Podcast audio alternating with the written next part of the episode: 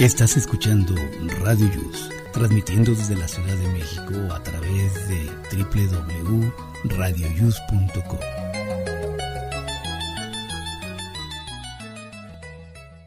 El siguiente programa contiene escenas de conocimiento explícito, con diálogos cargados de curiosidad, que pueden afectar la sensibilidad de personas no acostumbradas a hacerse preguntas sobre el mundo que las rodea.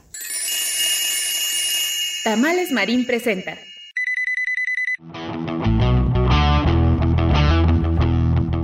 Hoy en Aquí estamos México. Estamos de fiesta.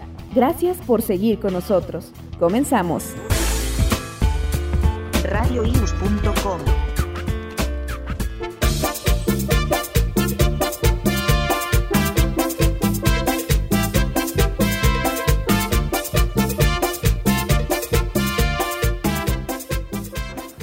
Hola amigos, ¿cómo están? Muy buenos días. Les saluda su amigo Jesús Zelaya. Estamos en este sábado 7 de octubre del año 2023. Ya estamos en la semana número 40. Eh, han transcurrido 280 días de este año y solo falta para celebrar el año nuevo 85 días. Hoy se festeja a la señora del Rosario, así es que tienen alguna amiga, tía, abuelita, esposa, sobrina, hija que se llame Rosario, pues a felicitarla.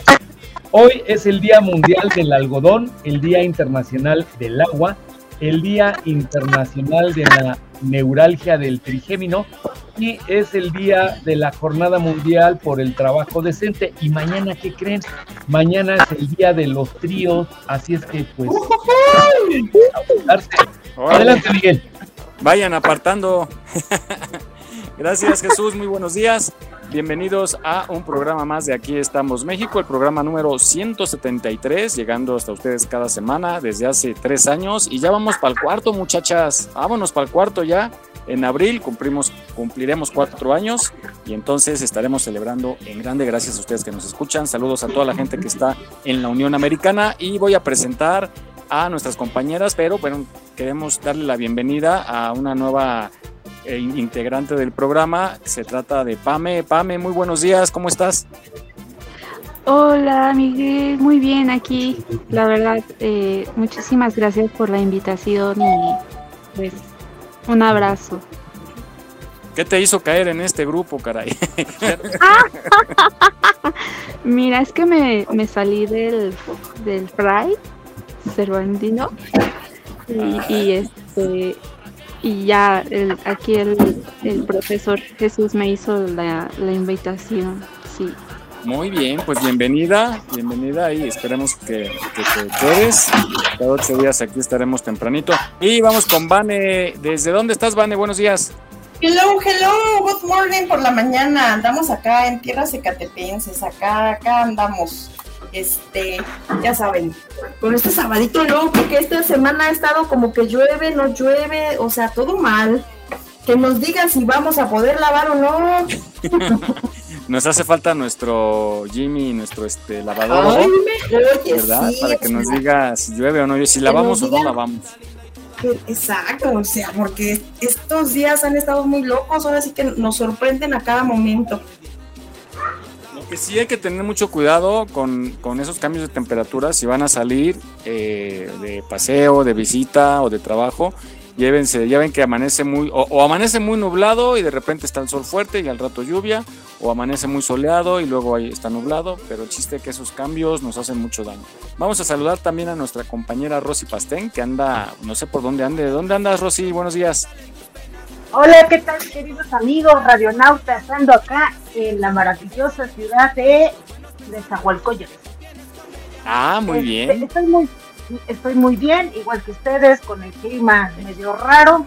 En la mañana medio nublado, en la tarde mucho calor y, ya más noche llueve. Pero pues aquí andamos, esperemos que les guste el programa y a divertirnos, estamos con todo. Así será. Nos hacen falta todavía más compañeritas que irán eh, conectándose o llegando aquí al canal y bueno, se irán presentando. Vamos a... Eh, hay algo les iba a decir, muchachos. Ah, un avance, Vane, de tu test para el día de hoy. Claro, claro que sí. Pues miren, ya verás que somos bien contemporáneos todos. Así es que vamos a ver qué tan chaborruco eres. Vayan preparando lápiz y papel, porque llegó el momento de sacar la polilla. Ahorita que está de moda. Simón, Simón. Ah, yo pensé que la chinche. Ahorita que las, sí, todos lo- los insectos de chinches, cucarachas andan de moda, vamos a sacar la polilla y vamos a descubrir qué tan chaburrucos somos. Sí, van a salir muchas chinches. Oigan, sí está, sí está como ya de miedo, ¿no? Ya está causando terror ahí en el metro. Pero a mí sí, me tocó ver la semana pasada cucarachas ahí en la ventana del metro. Y este, ¿Cucarachas? y de las chinches. Ay, Sí. bueno, hay, hay cucarachas, ratas, pero digo, yo no sé por qué se sorprenden de las chinches en derechos si hay dinosaurios del año de, uh, ¿verdad? No, del es que sí es una plaga. Ya, ya, ya hablamos aquí hace unos programas, hablamos de es un infierno tener chinches y pues parece que, que también en algunos países eh, están teniendo este problema, entonces imagínense que se vuelva plaga fuera de control. Ahí sí, ya pues lo que nos faltaba, ¿no? Unas chinches gigantes, imagínense. Ay, Sí, eh, de que traen otras enfermedades y eh, también a los animales se les pegan las chinchas. Entonces sí hay que tener bastante cuidado con nuestras mascotas. fíjense que yo cuando, cuando voy acá a la Condesa, en la madrugada, como hay tantos restaurantes, hay unas ratas que parecen Sí, sí, conejos sí. entre los camellones, en el parque, o sea, en las construcciones, en todos lados. Sí, Parecen tlacuaches. es- Ajá, parecen tlacuaches, Exacto. están bien grandotes, están bien gordos de tanto comer, ¿verdad? Y no sé si ustedes se acuerdan que en diciembre cuando venía en el avión de Cancún para México, venía un polizonte, una cucaracha, le tomé un video y Ah, sí. se los enseñé, ¿se acuerdan? sí, Sí, sí, sí, sí. sí. Es que a- así llegan, ¿no? Así pueden llegar que de repente pues tú ni te das cuenta y, entran a tu equipaje, entonces así te llevas a casa unas chinches, cucarachas y todo lo todo. relacionado. Y, y sí, Sí. por ejemplo, a mí, a mí sí me preocupa lo del metro porque sí lo vivimos, iba yo con mi hija y de repente me dice, ay, una cucaracha, era chiquita, pero salió de entre, donde te recargas luego de la, en la ventana que te vas jeteando, en la laminita salió de ahí y ahí es donde han encontrado las chinches y gente con chinches y todo. Y es bien fácil, pues te la llevas en la ropa porque ni la sientes y va de polizonte, te la llevas a casa y se reproducen bien rápido. Sí, demasiado. Bueno, a mí en una ocasión, eh, no sé si recuerdan de, de, eh, de esto de los migrantes, cuando Ajá. empezaron a, a llegar en grandes grupos. Entonces, en ese entonces eh, trabajaba en la Comisión de Derechos Humanos y nos dijeron que pues había piojitos, ¿no? Piojitos, chinches. Entonces, eh, en ese entonces una de mis hermanas estaba embarazada y pues yo, eh, para no tratar de infectar a mi hermana, pues lo que hice fue que me, me eché petróleo en el cabello. Literal. Fíjate que ahorita que estás diciendo eso, Pam, nosotras como mujeres en el metro también nos podemos empiojar. Porque Sí, viene sí, tan sí. saturado el metro, todas venimos pegadas, este, unas llevan el cabello pues largo. La verdad es que a veces se les ve súper sucio. Y quieras o no, pegamos hombro con hombro, cabeza con cabeza. Y, y bueno, la mujer pues tiene el cabello largo, unas Sí, quieras o no, sí saltan de, de cabeza en cabeza, ¿eh? Y así Sí. como está la plaga de las chinches, igual y puede ser una plaga de piojos. ¿y qué crees que ya los hay? En las escuelas eh, eh, ya están de piojos, sí. Entonces no sé, este, ahí parece algo extraño, no sé, como que me suena a una pandemia. Pues bueno, cambiemos ya de tema porque ya me da cosa. Ya me dio comezón. Todavía ni me pican y ya me dio comezón. Ya son- Ya siento chinches donde no las hay. Sí, ya, ya dejen de hinchar. Oigan, pues bueno, vamos a hablar de la enfermedad, pero ahora esta es la enfermedad del alma, que también hay que atenderse cuando uno se siente enfermo del alma, porque es muy, muy peligroso eso. Eh, seguramente a varios ha pasado cuando nos sentimos como un poquito tristones y eso. Hay que también atender nuestra alma, hacer un análisis de cómo nos sentimos y para dónde vamos. Antes era tristeza, ahora es depresión.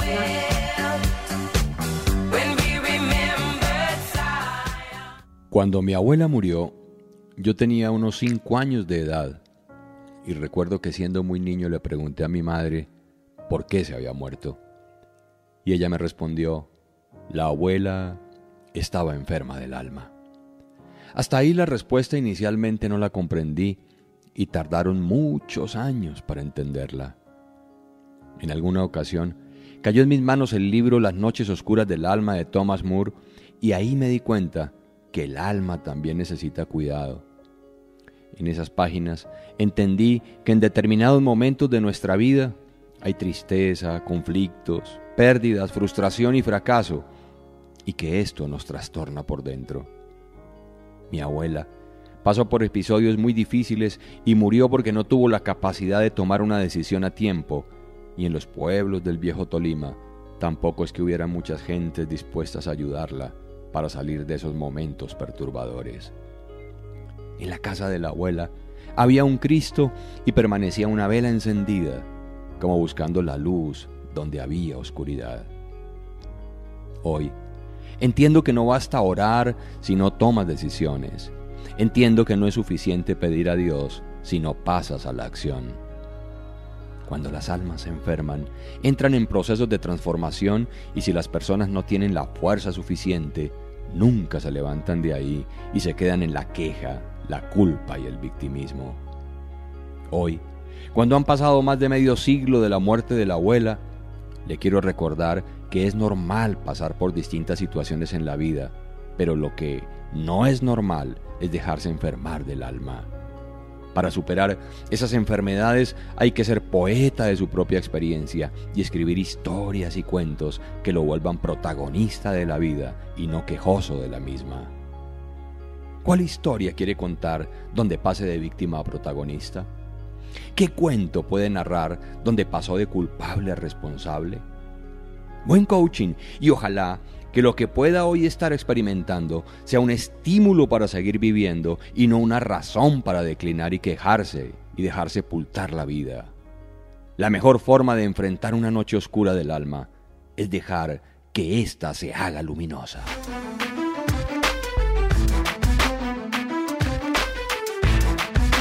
No olvides seguirnos en nuestra página en Facebook. Aquí estamos, México. En caso de sismo, no utilices el elevador. Si ya no te es posible salir, comienza el repliegue. Estar preparados puede ser la diferencia. Continuamos.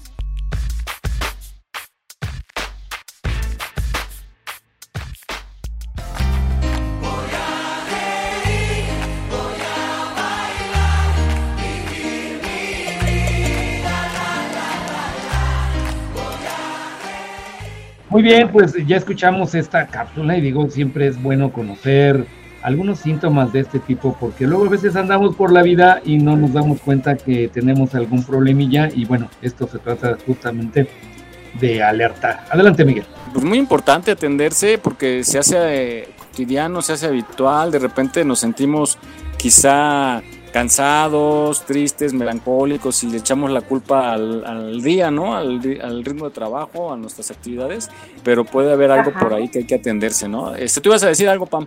Sí, eh, definitivamente es algo que debemos ya de tomar muy, muy en serio, la, salud mental, eh, porque como dicen, ¿no? Eh, pensamos que es otra situación y, y esto nos puede afectar pero muchísimo, ¿no? Tanto como pues para tomar, no sé, algún vicio como drogas, estar peleados con la familia y tener muchísimos problemas.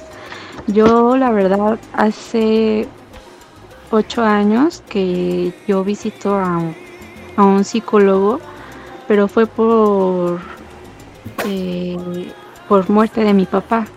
Yo caí en depresión después de que él falleció de cáncer terminal entonces, eh, aparte de que fui eh, la cuidadora, entonces me pegó mucho más, más fuerte. Entonces, la verdad, desde ese entonces ahora, eh, cuando tengo así algún conflicto emocional, ya sea conmigo o con otra persona, es mucho más fácil eh, resolverlo. La verdad es que yo sí se los recomiendo muchísimo. Oye, pero no todos los psicólogos son buenos para unos. Eh, o sea, hay, hay, te digo porque yo pasé por eso y no visité tres diferentes. El primer, la primera persona que me tocó como doctor, no, pero juro que no hubo nada de química. Nada. La siguiente persona como que lo dudaba y yo sentía que no avanzaba hasta la tercera persona.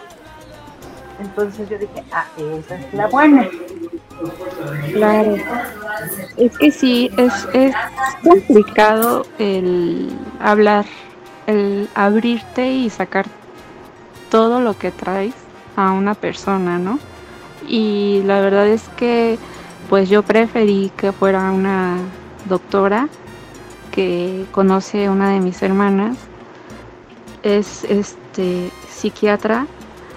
Entonces ella la verdad aparte de ayudarme con lo de la muerte de mi papá me ayudó mucho a empoderarme como mujer porque también en ese sentido yo llevaba algunos problemas Oye, pero yo por lo que yo sabía es que para que tengas un buen psicólogo o psicóloga que te pueda ayudar, no debe de saber nada de ti. Y dices que esta persona conocía a tu hermana, o sea que ya tenía como que pequeños antecedentes de tu familia. Ah, no, pero conocido como de, es que fue mi compañera en tal materia, ¿no? Así de, creo que eran compañeras en bioquímica, algo así. Entonces, este, fue como de, ah, es que tú eres especialista en medicina familiar. Ah, órale, yo fui especialista en psiquiatría, ¿no? Pero no había una amistad tal cual. Ajá. Entonces, Ah, este, sí. Es que como dijiste que era amiga de tu hermana, por eso me imagino. Sí, pero bueno, ya en relación a los médicos, pues ya ve que eh, su mundo es un poco más pequeño y se conocen o se recomiendan y este tipo de cosas. Entonces, eh, pues mi hermana me dijo, pues ve con ella, me han dicho que es muy buena y este y la verdad es que sí, o sea, aparte de, de las pláticas que teníamos, sí fue necesario eh, el uso de algunos medicamentos.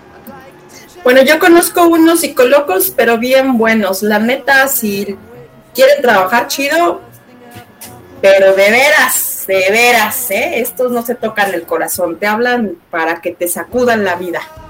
Así es que nada más hay que, hay que dejarse trabajar también. Muy bien, sí, hay que atenderse, hay que atenderse, eh, no engancharse, hay que aceptar la ayuda, a veces nos cerramos y no queremos que nadie nos llegue a nada. Entonces hay que escuchar, evaluar y eh, por nuestra propia salud y nuestro bien, para seguir adelante, sí, son golpes muy duros lo que nos cuenta Pam. Yo les voy a contar cuando yo acudí al psicólogo. Yo tenía un complejo de superioridad, pero muy, muy marcado. Así era yo insoportable. Este, en ¿Por qué hablas en pasado, Jesús? ¿Mandé? ¿Por qué hablas en pasado? Ah, bueno, entonces déjenme, les cuento. Entonces yo, como me generaba, tan- me generaba tanto problema, fui con el psicólogo y, y sí logró quitarme el complejo de superioridad. Ahora ya soy perfecto. Exacto. Ay, Dios santo. Ya no se siente, Bueno. ahora lo es. Tú muy bien. Ahora entendemos por qué van a llegar los ovnis, porque va a ven- van a venir por Jesús, el Maestro Jesús, para llevárselo y estudiarlo. Tanta Oye, perfección. eso del maestro Jesús me suena así como al Señor, el maestro. Sí, como que somos discípulos, ¿verdad? Discípulos. Oiga, maestro Jesús. Bueno, como discípula. Vamos pues a No. pasar a, a temas más, más este, pues, más bonitos. eh, pues no sé qué tanto, porque se habla del amor, el amor pues, en teoría debe ser bonito, pero luego hay relaciones bien tormentosas por culpa del amor, ¿no? Sí, Y me refiero a, a esto del poliamor que se ha tornado últimamente en un tema de debate, porque, pues bueno, a pesar de que ya existe desde hace mucho tiempo, eh, Así está es. tomando más fuerza. Y ustedes, ustedes, ¿qué opinan del poliamor? ¿Ustedes sí entrarían en una relación o están en una relación así de poliamorosa? Pues yo estuve Yo en no una he estado, relación. Se hizo yo no he estado. A ver, yo no he estado, pero sin embargo respeto mucho a las personas que están o que quieren estar. Me da curiosidad, pero no he conocido quien me invite. Mira la pastel. No, pues ya, a cierta edad ya es uno más curioso todavía. sí, claro. Tú, mi Vane, ¿qué opinas? Pues mira, yo lo he intentado, pero nomás que con mi marido no se presta. ¿Qué le hago? No se puede enterar del novio. Mándalo al extranjero a trabajar, consíguele un trabajo. ¿Verdad? O sea, ¿qué hago ahí? ¿Qué hago ahí? Tú dime. Tú, Pame, ¿qué opinión? Pues estuve, pero digamos que yo no sabía que estaba en una relación poliamorosa. O sea, me di cuenta ya mucho después, en el que la chica sí sabía de mi existencia y estaba de acuerdo de que su novio saliera con, conmigo. O sea, yo pensaba que yo era la, la novia oficial, digamos, pero no, me di cuenta que no y, me lo me lo explicó él mucho después y, y me dijo es que nosotros queremos seguir así y yo así de o sea cómo o sea pero nunca me, me, me lo avisaron. Pero también este, he estado en el que me invitan por ejemplo a esto de, de los famosos tríos la verdad es que también sí he tenido algunas invitaciones y está así como que muy extraño. Ay, mañana le va a sonar el teléfono. Oye, yo creo que la, la primera no fue poliamor, porque tenías tú que estar de acuerdo, entonces no fue poliamor, fue que fue un engaño. Pero para él sí, Pues, ¿no? Para él Para y para ellos. la otra chava No, sí, ni para, ni para Pero- él, porque pero- todo pero tiene no, que estar pero Pame- no estaba Ah, involucrada ahí, entonces no fue poliamor. Sí, Pero, o sea, en una ocasión, eh, digamos, o sea, yo los vi, pero nunca se me pasó que, que ella fuera su pareja, ¿me explico? Pero, o sea, entre ellos fue como, eh, se lo decimos, o, o sea, ellos estaban esperando pues el momento para decirme. Entonces, más él, ¿no? Más él porque eh, obviamente ya querían dar el otro paso, que era eh, los famosos tríos, ¿me explico? Entonces Qué era así conveniente que- para él. Exactamente, ¿no? Entonces eh, ahí ya fue donde me sacó mucho de onda y, y sí me pegó porque pues pensé que yo era la novia, ya teníamos una relación de un año y él me había ya presentado a su familia y yo ya le había presentado a la mía. Entonces sí me sacó un poquito de, onda porque la chica estaba así de, ah, sí, súper bien, y, pero el objetivo o la meta pues era eso, ¿no? Llegar al trío.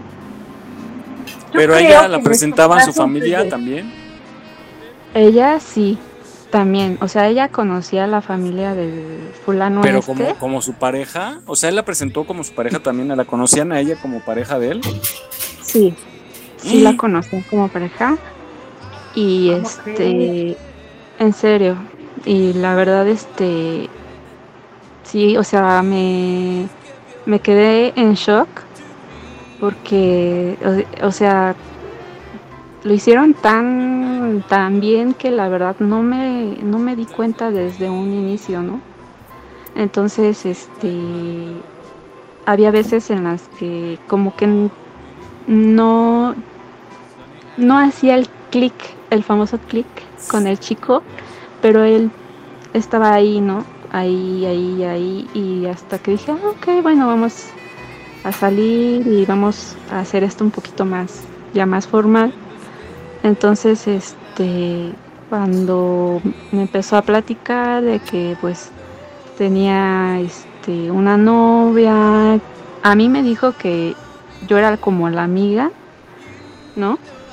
Este, a ella sí le daba como que lo oficial y este y pues para qué lo para qué era lo que me querían, ¿no? Querían este pues de alguna manera pues él sí se ganó mi confianza, por decirlo así, y entonces ya de ahí agarrarse para llegar a, a eso. Yo creo que desde un principio él te tuvo que haber dicho, ¿sabes qué? Mira, yo tengo una novia, pero busco esto, y si tú quieres entrarle, ok, pero no como que engaños. Exactamente.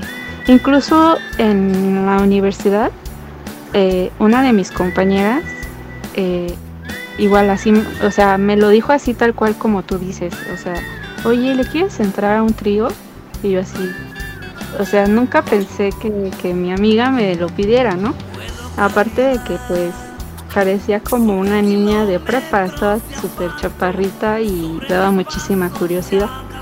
Entonces, eh, después ella me empezó a contar eh, que, pues le hacía también a lo de sadomasoquismo y cosas así.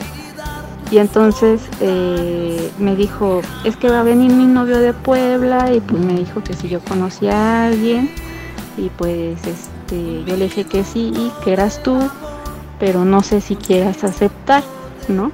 Entonces la verdad es que ya desde ahí ya no vi a mi amiga igual, ¿no? Incluso hasta le pregunté, oye, eh, y cuando nos abrazábamos, así de que nos veíamos y nos abrazábamos, o sea, me sabroseabas y era así como que, pues la verdad sí, y yo, ah, ¿no? Entonces, este, ya, ya, ya no, ya, ya, la verdad, no, o sea, ya no la veía igual como antes, ¿no? De que, ay, es que tengo ganas de llorar y cosas así, porque en esos, eh, en esos años fue cuando estaba pasando por, eh, por la depresión de mi papá. Entonces, este, luego ella me contaba, ¿no? Me decía, oye, mira, es que salí con fulanito de, de la materia tal y le enseñé un poquito de sadomasoquismo y, y yo dije, wow, ¿no? Entonces, o sea, me, me empezó a, contar ciertas cosas y este y yo le dije, órale, ¿no? O sea, te ves chiquita, pero bien picosa. Y este, pero sí, o sea, cuando, cuando me dijo eso de, no, es que la verdad sí te sabroseaba, y pues es que sí tienes unas buenas nachas así, y yo dije, oh Dios, no. Entonces sí, ya, ya no fue lo mismo. Ave María Purísima, sin pecado Sí, caray. No, sí, ya la veía así de lejitos. Uy, bueno, oigan, vamos a esta nota para que nos quede más claro cuáles son los tipos de poliamor y qué significa exactamente. Y regresamos. Dicen que el amor no entiende de edades, colores o razas, pero el amor tampoco es limitado, raro o finito. La norma en nuestra sociedad, cuando nos referimos a relaciones, es la monogamia, las relaciones cerradas. Por ello, cualquier relación que desafíe ese estándar será polémica, morbosa y estigmatizada. ¿Sabes qué es o qué no es el poliamor? ¿Cuáles son las características de una relación poliamorosa? Hoy profundizaremos en este término, cada vez más popular. Existen muchas concepciones erróneas sobre lo que es el poliamor, así que antes de explicar en qué consiste, será fundamental dejar claro qué no es. No se trata de una infidelidad, pues en el poliamor es posible tener varios amantes a la vez. Todas las personas involucradas lo consienten en la relación. Tampoco hablamos de rolletes, ya que se considera que las relaciones poliamorosas no son esporádicas, sino continuadas. Además, también debemos diferenciar el poliamor de la poligamia, que consiste en que una persona tenga distintas esposas o maridos. Así, los vínculos no tienen por qué ser necesariamente heterosexuales. Etimológicamente, poliamor significa pluralidad de amor o abundancia de amor. De esta forma, entendemos el poliamor como un tipo de relación no monógama en la que no hay exclusividad sexual y o afectiva. Es decir, son relaciones donde las personas involucradas pueden tener más de un vínculo sexual, afectivo o sexoafectivo con otras personas. Esto es posible ya que uno de los principios del poliamor se basa en que nadie es propiedad de nadie y el amor que podemos dar y recibir no tiene límite, sino que se multiplica a sí mismo con cada relación.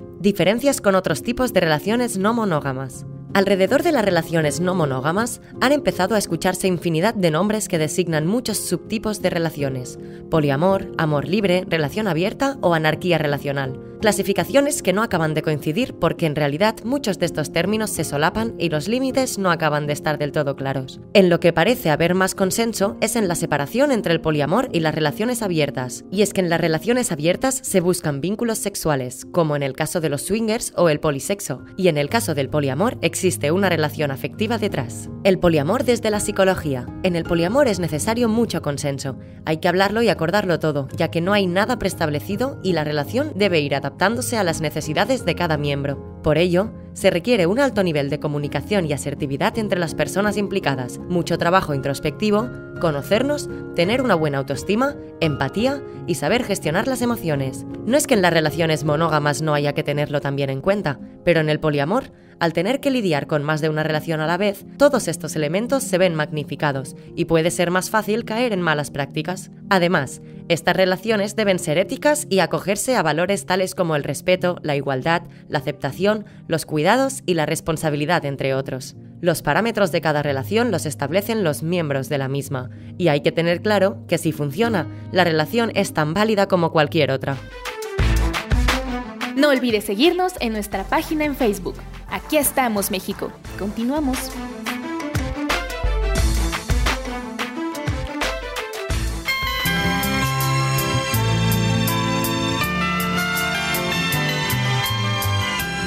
Muy bien, pues ya sabemos ahora un poquito más del poliamor, entonces eh, yo les sugiero que todo lo que hagan que sea con pleno consentimiento de las personas que intervienen y si es así, pues no creo que haya ningún problema. Adelante, Miguel. Fíjense que tocamos este tema el día de hoy porque encontramos una nota que ya, ya es de hace dos años que inició acerca de un joven que metió un amparo en Puebla para, para ante los tribunales del estado de Puebla para que se legalice el poliamor o el matrimonio. a lo mejor fue el que vino del el novio de la amiga de Pame, ya ves que venía de Puebla. Sí, ¿no se llamaba Víctor Toledo? No, se llama Uriel Alarcón. Ay, ay, ay, ay, ay, ay, Saludos, Uriel. Un saludo para Uriel. Bueno, pero ese saludo bueno. El chiste, ahora sí que hay gente que le acompaña, ¿no? El chiste es que eh, él, estaba pidiendo que se legalice el poliamor o el matrimonio entre más de dos personas en México, que no quiere decir que sea mantener varios matrimonios al mismo tiempo, porque pues aquí en México la bigamia y la poligamia son están catalogados como delitos. Exacto. Y entonces, pues la Suprema Corte de Justicia tendrá que resolver de manera definitiva si se puede incluir a más de dos personas en un solo matrimonio, porque ahí entra o lo están eh, justificando esta persona que lo está solicitando como em, violación a los derechos, ¿no? A sus derechos, a, que por qué están discriminando un tipo de relación al solo autorizar que, una pareja se, se, case y no más. Entonces, pues está, el tema está controversial porque, por ejemplo, vamos a suponer que se autoriza, ¿no? y, se casan. se casan. Por ejemplo, el caso que nos está contando Pam, ¿no? Que, o algo así, pues se casan tres. Se casan tres, comparten y de pronto se divorcian y entonces cómo quedan las, las obligaciones, ¿no? Si tienen hijos, si quién es el papá y, el que no es papá tiene obligación no tiene obligación. Habría que ver todas estas cosas, ¿no? Pero bueno, en ese sentido, creo que es fácil, ¿no? en el que si es eh, papá o no papá, pero pues digamos estuvo, obviamente ese hijo vino de alguien, ¿no? Entonces, este, mientras se busca el papá eh, biológico, por decirlo así, pues el papá que, que mantiene al, al, hijo por el momento debe de entregarle cierta pensión alimenticia, ¿no? Como a la no, pero si hay, pero sí hay dos papás, o sea, dos, dos, perdón, dos hombres en la relación, dos hombres y una mujer, y entre los tres se quieren y, y contrajeron el compromiso en el matrimonio, suponiendo que ya exista, ¿no? Entonces, Pero como que a mí me suena más a misoginia, ¿no? Porque, o sea, la verdad, bueno, no sé, mis compañeras Vanessa, Rosy, eh, si a ellas se les antojaría vivir así, ¿no? O sea, dos hombres y yo, este, más allá de lo Dos que... mujeres, un camino. ¿No? O sea, digo, es que... A mí nada más obviamente- para que me mantengan. Es que, digo, que me interesa. Pues la, gente se va a ir obviamente al, al aspecto sexual, ¿no? Digo, yo creo que a lo mejor este chico de Puebla lo vio así. Entonces, yo no sé, yo lo veo como algo medio misógino, machista. Porque así como de, ay, es que por favor, para que yo me pueda casar con la otra, y es que a las dos las quiero y las amo, y no sé, eso a mí no se me hace posible. ¿Me explico? no, Oye, se está echando la soga doblemente. Oye, Miguel, pero imagínate qué tortura de ese pobre hombre tener dos suegras, no. Por hombre. eso. Ah, ahí está, ahí está el otro también. O sea, eso puede traer muchas, es que no es muchas fácil, consecuencias. no es fácil así. No, uno lo ve muy en fácil, serio. pero no, sí, tiene su chiste. Sí, hay que ver muchas cosas porque, por ejemplo, vamos a suponer, como le preguntábamos a Pame, la familia de él lo sabía, lo aceptaba, pero y en el caso de la otra pareja que, que hubiere y que no están de acuerdo, que bueno, o sea, tú decides, si eres mayor de edad, decides qué vas a hacer con tu vida, ¿no? Entonces, pues ahí sí, con permiso o sin permiso de la familia, pues lo, lo van a hacer. Pero, pero sí es como, va a ser como incómodo, ¿no? También, y, y de ahí vienen muchas cosas, muchas, muchas consecuencias y, este, jurídicas, sobre todo porque ya es un Claro. compromiso, compromiso legal y este, tienen que ver todo eso y cambiar la legislación y se va a poner No, hombre, y para hacer, y para hacer ese tipo de, de vida tienes que tener una eh, memoria impecable. Porque imagínate, tú dices algo y al paso del tiempo resulta que no, ya no concuerda al momento la historia, entonces es, es ahí donde te cachan. Yo creo que Sí, honestidad, y ¿no? Desde fíjate- un principio. Pero fíjate Con- que con todas las partes. ese tipo de personas son mitómanas, porque la verdad te crean unos escenarios que a caray sí te los llegas a creer, como el que yo pasé, por ejemplo, ¿no? Entonces, este, saben muy bien por dónde llegarte y, las historias y, o sea, en ese aspecto, digamos, son algo inteligentes, ¿no? Sí, Pero no, pero no bueno. tan inteligentes como para tener dos suegras, como dice el maestro Jesús. Ay, pues ahí sí cada quien, cada, cada cabeza. Digo, yo, yo, yo lo tradicional, ¿no? Lo que me educaron y lo que viví y que. Imagínate, Bueno, Miguel, pues- con dos innombrables, ¿qué harías? No, pues dos, dos rivales también ahí. Hay que lidiar con dos rivales. Está cañón. Oye, no, sí me pa Bueno, no voy a decir el nombre porque, porque no. Pero cuando No, sí, supo. aquí se dice hasta el nombre y apellido, ¿eh? No, no, no, no, porque cuando supo quién era, quién era la innombrable, creo que se decepcionó, porque yo creo que pensó que era ella. Y este, y bueno. A no, ver, susceptibilidades, hombre. Sí, también, también sufrimos, no se Ponla crean. contenta ya. Pues sí. Entonces es como, digamos, llevar estas eh, relaciones que llegan a tener, digo, tanto hombres como mujeres, de tener a la famosa capillita, pero ya de alguna manera legal. Exacto. Bueno, primero consensuado, ¿no? Porque la- la- las dos, per- dos partes o tres partes que... Imagínate, o sea, ha de haber alguien que se ha de sentir sultán y ha de querer tener cuatro parejas, o a lo mejor son dos, hombres y dos mujeres, ¿no? Y, y, y hacen... Yo conocí, fíjense este caso, no voy a decir los nombres porque son conocidos míos, este, pero... Pero nosotros em, no. Sí. no, fíjate, era- eran, eran pareja, o sea, eran dos parejas, eran dos parejas que se conocían y muchos años convivieron y todo. Y de pronto intercambiaron, o sea, la chica se fue con el otro muchacho y viceversa y se casaron. O sea, hicieron como intercambio de pareja y después se casaron. ¿Con ese intercambio? también- o, o sea, vamos. ¿Se casaron con el intercambio? Sí, sí, sí, haz de cuenta tú con tu, con tu pareja y yo con mi pareja. Entonces de pronto tu, tu marido se- o tu, tu novio más bien viene a ser ya novio de mi chava y yo soy tu novio. Y se casaron. Oye, pero anteriormente no hubo hijos. No, no, no, no.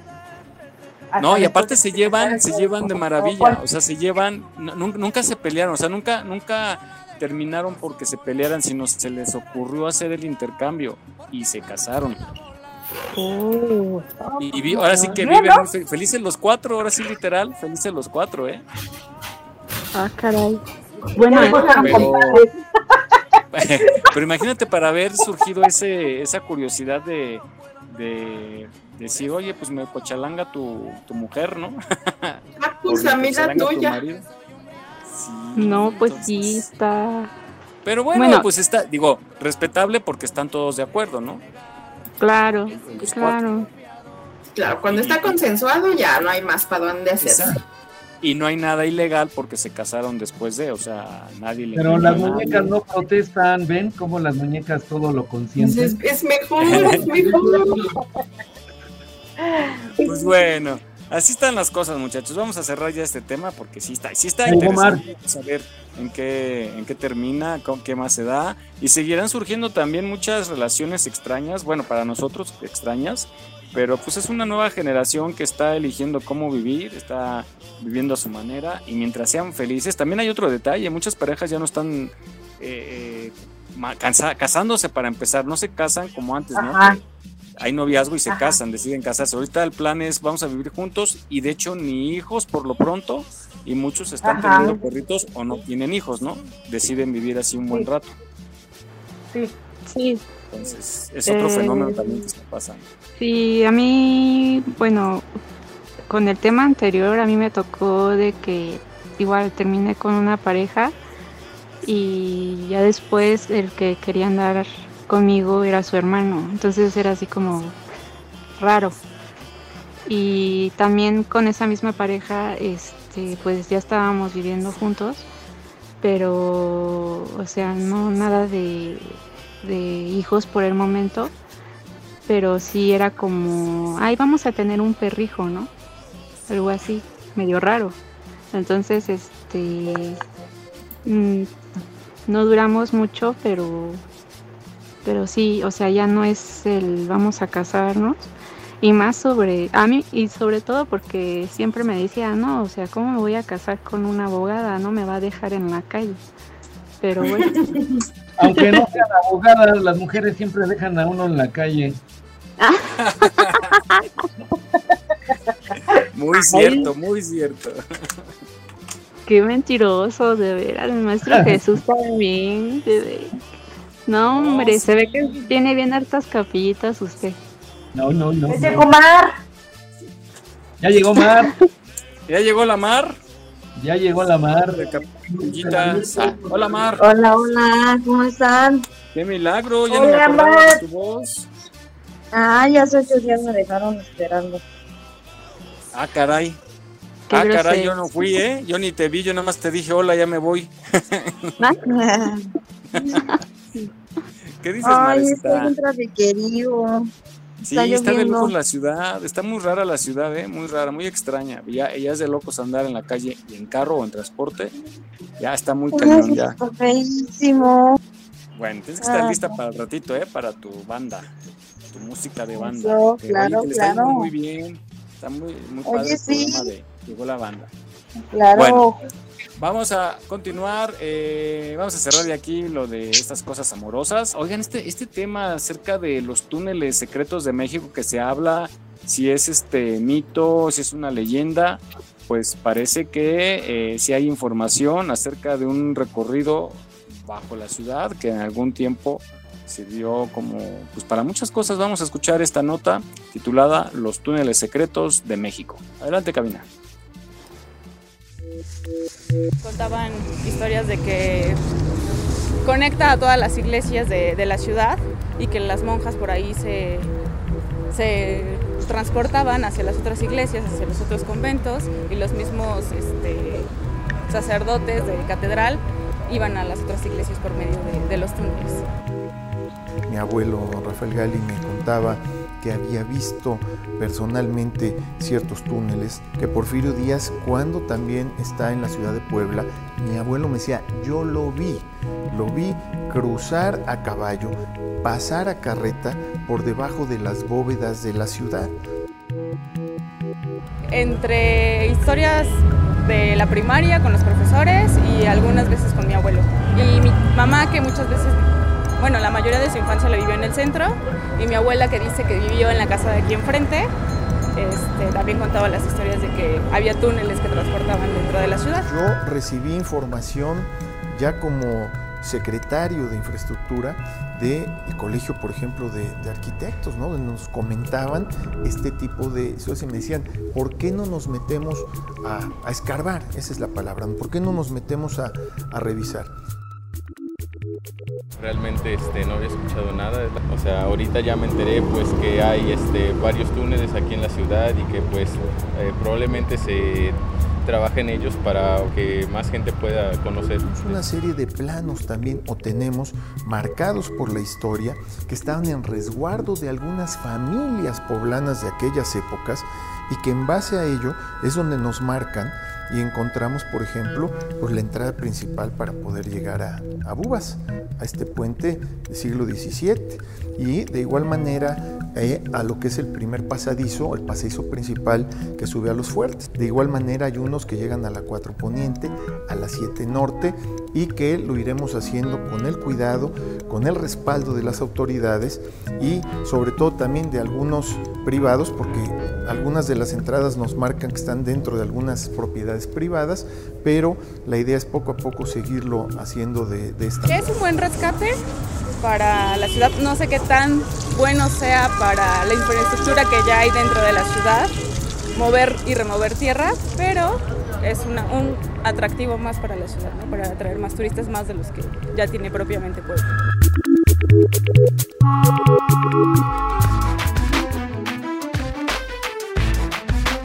No olvides seguirnos en nuestra página en Facebook. Aquí estamos, México. En caso de sismo, no utilices el elevador. Si ya no te es posible salir, comienza el repliegue. Estar preparados puede ser la diferencia. Continuamos.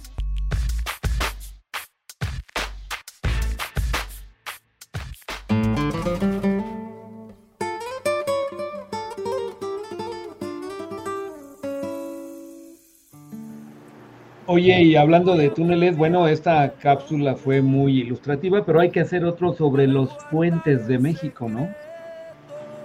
¿Y eso? ¿Por qué? Pues los puentes del 18 de marzo, el 21 de marzo, el 5 de febrero, primero de mayo. Oye, había alguien escuchó, había, hay uno nuevo, ¿no? Crearon un nuevo puente, o sea, un, un nuevo día festivo, no sé qué fue que, que se agregó. Va a ser el del 5 de noviembre. Sí. sí. Sí lo agregaron, ¿no? O sea, ya se, se agregó al calendario. No ha llegado producción. No, oh, allí... lo que quiera producción. No, está, ahí está ya mi, nuestro compañero Charlie Mercado, siempre está desde tempranito, que está eh, en operación, y las niñas de producción con, para allá y para acá con sus taconeos, ya saben, regresaron sí, sí. los tacones malditos. Ay, que era, no, pues ya no era, era, era el, para el 2024 dice, el nuevo puente en el país se celebrará el martes primero de octubre del 2024. Dice, el motivo de esta nueva celebración es el cambio en el poder presidencial. Ah, es cierto. Pues ese día, eh, ese día cuando se da el relevo en el poder ejecutivo, luego de las elecciones que se llevarán a cabo en 2024 justamente. Entonces recorrieron. Oh. Dice, el objetivo de las autoridades para autorizar este nuevo puente es para que los ciudadanos, ay Dios de cuándo, para que los ciudadanos puedan seguir las celebraciones que se llevan a cabo dicho día en las que se incluyen la toma de posesión, la entrega de la banda presidencial y el discurso inaugural. Es una forma de celebrar la democracia y la transición pacífica del poder en México, una oportunidad para que los ciudadanos participen en ceremonias de cambio de gobierno. Eso se... Y sobre se todo para celebrar, ¿eh? Entonces, pues sí, ¿verdad? El- Entonces, el- entrega del bastón de mando. Exacto, Ya es para el martes primero de octubre del 2024. Pero entonces, ¿cómo? Dice, nuevo puente se celebrará. Entonces quiere decir que el lunes, el lunes no se trabaja, ¿no? ¿Por qué? Ese sería el puente desde el viernes, entonces. Sería viernes, sábado, domingo y lunes hasta y el martes todavía es festivo. Órale. Pues ahí está. Ahí, le re- ahí, ahí se los recordamos cuando ya venga ese puente. Es, es por el miedito, dice la gente así, los rebeldes se van a ir de vacaciones y van a olvidar lo que les haga. Exactamente. Bueno, pues Oh. ahí estaremos muy pendientes. Pues ahí está. Em, bueno, pues vámonos ahora con temas de alienícenses, de alienígenas.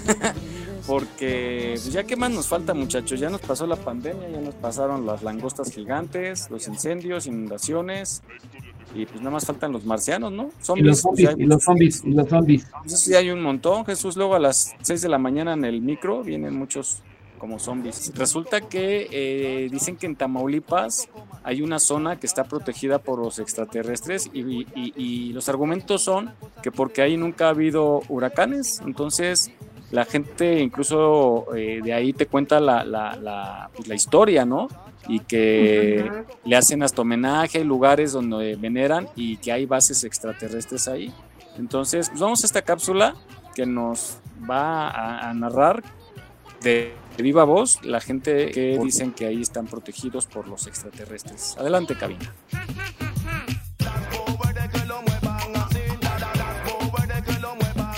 En Tamaulipas, aseguran que los extraterrestres protegen las costas de Miramar y tienen el poder suficiente para desviar los huracanes que se aproximan a la zona. Por si no fuera suficiente, los lugareños señalan que existe una base secreta ubicada en las profundidades del mar donde estos seres habitan desde hace mucho tiempo. Este es el caso de los ovnis de Tamaulipas. Misterio. Enigmas. Conspiraciones. Archivos secretos. De El Heraldo de México. ¿México está protegido por extraterrestres? Te podrá parecer absurdo, pero este mito es muy popular entre los pobladores de Ciudad Madero al sur de Tamaulipas, donde aseguran que las playas son protegidas por seres de otro planeta, los cuales tienen una base justo a 1.3 kilómetros de las costas de Miramar. Entre los años de 1947 a 1966, las playas de Tampico fueron azotadas por fuertes huracanes, en algunos casos provocando gran destrucción a su paso, como ocurrió con el huracán Hilda, que en el año de 1955 dejó más de 20.000 personas sin hogar. Debido a las constantes tragedias por culpa de los huracanes, los pobladores decidieron recurrir a la fe para solucionar los terribles embates de la naturaleza y en 1967 decidieron construir un monumento a la Virgen del Carmen, patrona del mar y de los marineros. La imagen fue colocada cerca del muelle por el que deben pasar las embarcaciones cuando dejan atrás el río Pánuco, el cual marca la división entre los estados de Tamaulipas y Veracruz. Durante un tiempo se pensó que esta acción había calmado la tempestad en los mares, pero todo cambió un día. Según el historiador Francisco Ramos, el 7 de agosto de 1967, personas de Tampico y Madero fueron testigos de extraños avistamientos en el cielo. Se trataban de ovnis, objetos voladores no identificados. Este extraño suceso cuenta con un registro oficial, pues fue documentado en la bitácora del controlador de vuelo en la torre del aeropuerto porteño José Castillo.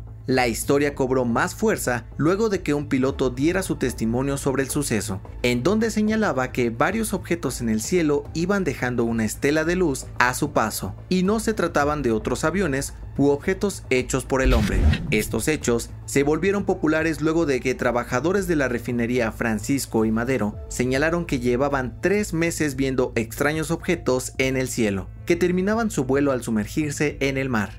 Así fue como poco a poco la creencia de que seres de otro planeta protegían las costas de Tampico se fue fortaleciendo, incluso sustituyendo a la versión religiosa. Marco Flores, cronista oficial del gobierno de la ciudad de Tampico desde 1995, señala que la teoría de una base marciana comenzó a principios de los años 70, cuando un hombre proveniente de la Ciudad de México llegó a la ciudad y comenzó a relatar una extraña historia en la que aseguraba que los extraterrestres lo habían contactado para revelarle la información sobre una base submarina en las costas del lugar, donde ellos habitaban desde hace mucho tiempo, motivo por el cual se dedicaban a desviar los huracanes. Esto daba a entender que su principal motivo era proteger la base y no a la ciudad de Tampico. Según Juan López Díaz, presidente de la Asociación de Investigación Científica OVNI de Tamaulipas, el asentamiento extraterrestre que se ubica en las profundidades del mar se llama Amopac.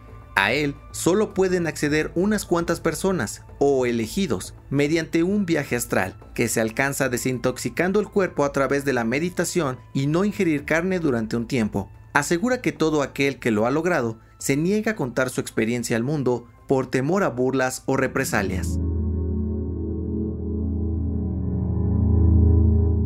Cierto o falso, no cabe duda que la actividad ovni en Ciudad Madero es alta, pues sus habitantes y turistas siempre reportan extraños avistamientos en los cielos de Playa Miramar o en otras partes de esta zona. Afirman que extraños objetos voladores salen del océano y realizan movimientos en el cielo, para después regresar a las profundidades y perderse de vista por completo.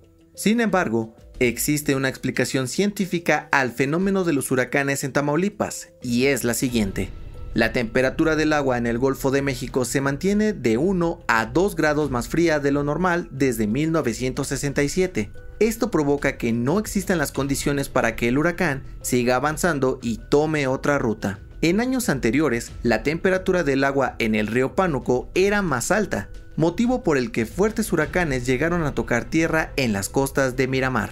Extraterrestres o fenómenos de la naturaleza. La explicación que se quiera dar a lo que ocurre en Tamaulipas es simplemente sorprendente, y la más reciente muestra del poder antihuracanes de Ciudad Madero fue con el huracán Grace, que amenazaba con arribar en agosto del 2021 a las playas de Miramar. Sin embargo, como ya es costumbre, cambió su dirección y nunca llegó a las costas. En la zona se han realizado diferentes pruebas para encontrar estructuras por debajo del agua, pero hasta el momento solo se han encontrado embarcaciones hundidas u otros objetos. Nunca se ha detectado una estructura que pueda funcionar como base extraterrestre. ¿Están entre nosotros? Todo indica que la verdad sobre el misterio extraterrestre de Tamaulipas es algo que solo unos cuantos elegidos podrán conocer.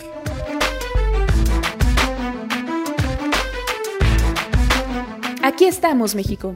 Esperamos tus comentarios a nuestro WhatsApp 56 294 1459. 56 294 1459. No bajes la guardia. Ante cualquier síntoma de COVID-19, busca ayuda médica. Continuamos.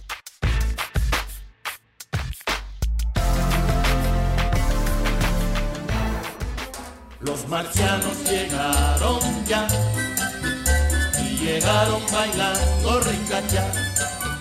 Ricacha, ricacha, ricacha. Muy bien, pues hay que ir a hacer una excursión allá y pues a ver si hay, es cierto esto que dicen estos compatriotas. Adelante, Miguel.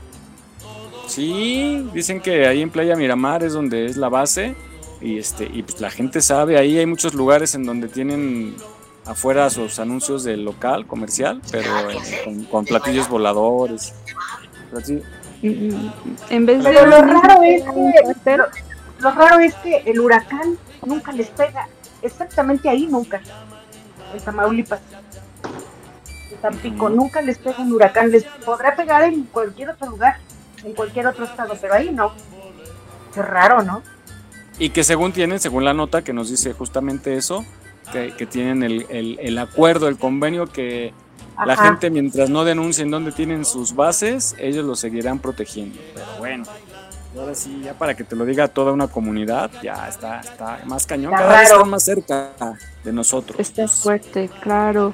También, bueno, es que ya no es un tema ajeno para México, ¿no? porque pues ya lo hemos visto eh, como bueno, estas famosas naves en, en el Popocatépetl, ¿no? Cuando este, cuando, y más cuando está activo, cómo llegan. Y pues a este personaje que pues al momento no le creían, pero ya después empezó a sacar muchísima información que pues fue confirmada con la, información que sacó Estados Unidos de Jaime Maussan, ¿no? Que, ve, que veíamos, bueno, yo, yo veía su programa y este, y pues obviamente sacaba los videos que otras personas mandaban de estas famosas naves, ¿no? Entonces, obviamente nos, no solamente se han presentado en México, sino también en otras partes del mundo, pero sí México es la punta de lanza de este tema, porque siempre, siempre visitan a famoso Don Goyo, ¿no? Incluso hasta los mismos, sí, los mismos pobladores hacen una ofrenda este y saben cuando eh, va a estar activo y, y por qué fue el motivo de, de que se activó. Esta última vez que se activó fue porque no le habían celebrado su, su cumpleaños.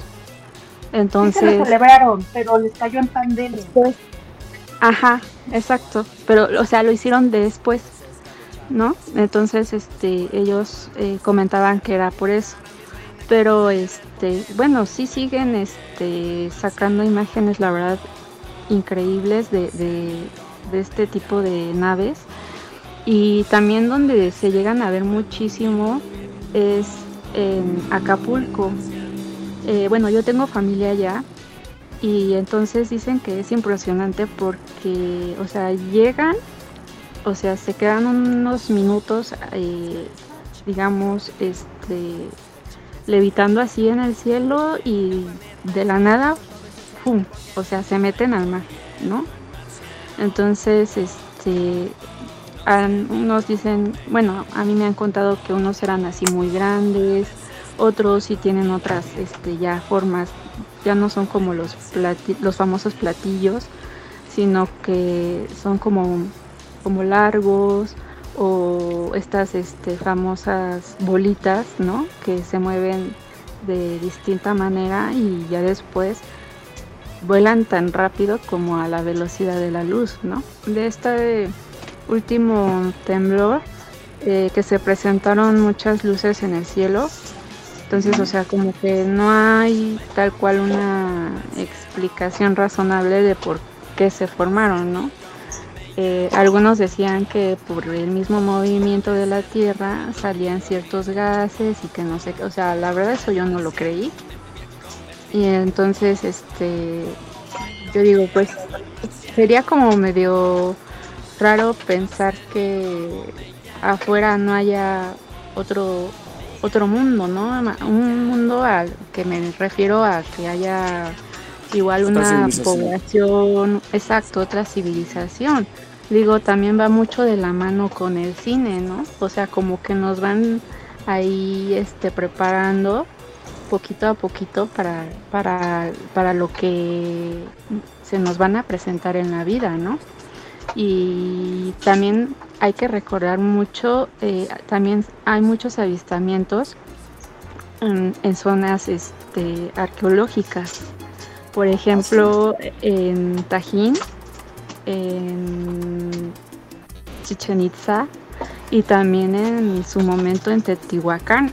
Y qué chistoso, porque también ahí en Teotihuacán hay un túnel inmenso que eh, compañeros eh, arqueólogos de la UNAM están apenas ahorita, ya lo descubrieron, pero digamos están este, aún todavía eh, escarbando porque ellos piensan que ahí, está la tumba de un Tlatuani muy importante, ¿no?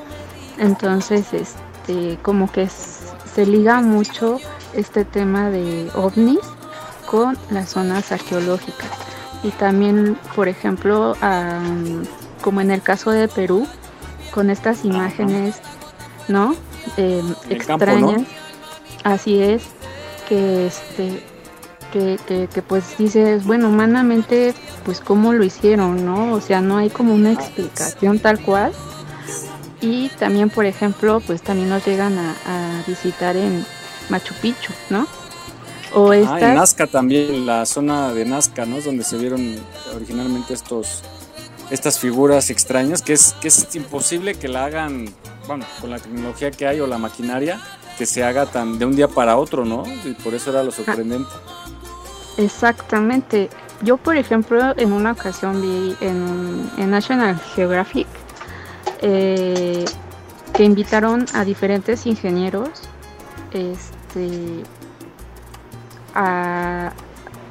Sí, fue justo en... No, fue en, fue en Tajín. Eh, ah, y les dijeron que con ciertas herramientas, eh, si podían mover una cabeza olmeca, este, para ver si lo hacían como en su momento, ¿no? Los, los pobladores. Entonces, este, pues obviamente les dieron este, madera, palos, piedras, este, lo que ellos en su momento usaban. Y obviamente pues no la movieron ni un milímetro, ¿no? Entonces dijeron, bueno, ahora con todo lo que tenemos y ta, ta, ta, o sea, se puede ya mover, ¿no? Pero, este, ¿cómo fue que la esculpieron, no? Ahora también, este, la pirámide de, Ta- de Tajín, con estas, este, que me disculpen los arqueólogos porque pues no, no tengo muy bien las palabras, pero que tienen estas ventanitas y todas son perfectas y miden lo mismo. Lo mismo con la pirámide de Chichen Itza, ¿no? Que es totalmente geométrico y perfecto. Y al momento de que pues se ve cómo va bajando la serpiente, ¿no? Entonces, digo, también ahí hay eh, un- unos conductos que son este los famosos ay, estos lugares de agua, ¿cómo se llaman? Este, ¿Los cenotes? los cenotes, exactamente. De que te metes a un cenote y exactamente, están conectados y qué chistoso porque pues la pirámide de Chichen Itza, digamos, es como la que está en medio de estos eh, cenotes.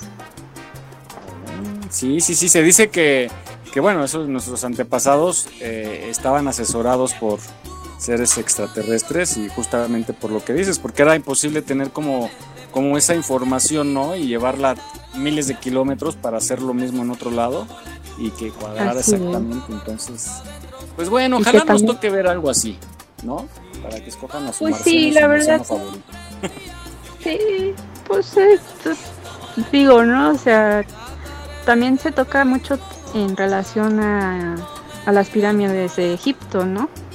Sí. De cómo fueron construidas, este, la esfinge, o sea, todo, pues como que sí te hace dudar que pues, obra del ser humano, como que te cuesta trabajo eh, asimilarlo, ¿no? Y pues no está de más pensar que a lo mejor sí hubieron, este, eh, a lo mejor antes de nosotros hubo otra civilización que pues no sé, contaban con cierta tecnología mucho más avanzada y a lo mejor se fueron pues a otro planeta, a otro universo, ¿no? Porque pues también está ahorita mucho de moda el- los viajeros en el tiempo. Sí. Pues Jesús es uno de ellos, ¿verdad Jesús? Sí, pero Bueno, pues vamos a, a cambiar. Ya llegó Fabi, de- ya llegó Fabi. de tema. La Fabi. Hola Fabi, buenos días. Era ahora. Oye, sí, sí, Marci se quedó. No. No, se fue. Ah. Se fue Mar. Hola Fabi, ¿cómo mucho estás? tráfico. Fabi. No te oyes, Fabi, Fabi. ¿Cómo estás? bueno, ok, en lo que recuperamos la comunicación con Fabi, que va ingresando, vamos a cambiar de tema y vamos a platicar. Fíjese que este tema es bien curioso, lo, lo escuché en el noticiero de Villalbazo el pasado jueves y está curioso porque no sé eh, si han escuchado ustedes acerca de la teoría del carrito de compras, de ese carrito de súper. No, Eh, No, pero es muy útil. Pero usted es muy útil, es muy útil, pero hay mucho, mucho, mucho detrás de estos carritos y va cambiando también porque pues, resulta que la gente se los roba y, y vamos a escuchar primero acerca de este, de esta teoría que tiene mucha, mucha razón. Es para analizarlo y vamos a la nota y ahorita platicamos acerca de. Imagina que vas a un supermercado de tu ciudad. Estacionas tu auto, caminas hasta la entrada y al ver la lista de la compra te das cuenta de que hay mucho para comprar. Así que, por sentido común, te llevas un carrito de compras aparcado en una fila ordenada fuera del supermercado y entras. Luego de pasar varias horas buscando los productos que quieres y formarte en la fila de la compra, finalmente pasas por la caja, pagas, pones todas las bolsas dentro del carrito y te lo llevas al estacionamiento. Cargas todas las bolsas en el baúl del auto o en el asiento trasero. Y cuando ya estás por subirte al auto e irte de una vez, un escalofrío te recorre la espalda. Miras hacia atrás y lo ves. El carrito de compras. Ya te habías olvidado de él. Mueves la mirada hacia la entrada del supermercado, donde están los demás carritos, y te das cuenta que está muy lejos de donde te estacionaste. Es entonces cuando el dilema resuena en tu mente. ¿Devuelvo o no devuelvo el carrito?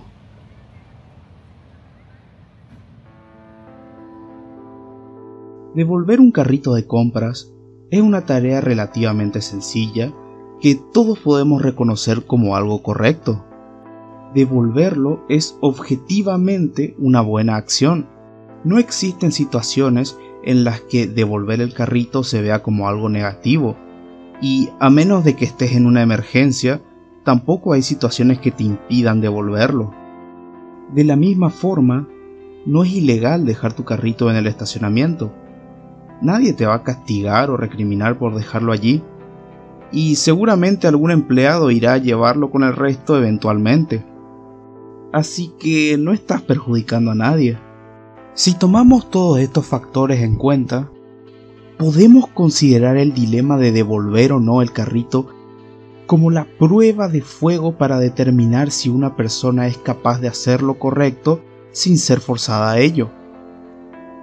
Como dije, nadie te multará o matará por dejar el carrito abandonado, pero nadie te recompensará por llevarlo a su lugar tampoco. No ganas nada, pero tampoco pierdes nada. Devolver el carrito es algo que haces por la bondad de tu corazón. Devolver el carrito es algo que haces porque es lo correcto. Por ende, alguien que no es capaz de hacer esta sencilla tarea no es diferente a un animal. Un salvaje que solo hace lo correcto porque es obligado a hacer lo correcto. Y si no fuese por la ley y la autoridad, esa persona sería un peligro para la sociedad. Probablemente pensarán que estoy exagerando, es solamente un carrito de supermercado, pero háganse la siguiente pregunta. ¿Son las personas buenas porque realmente son bondadosas? ¿O son buenas porque son forzadas a ser buenas? Ya sea por la ley, o por la sociedad, o por su religión, o por su propio ego. Solo el carrito de compras determinará la respuesta. El carrito de compras representa el bien y el mal primigenio oculto en cada uno de nosotros.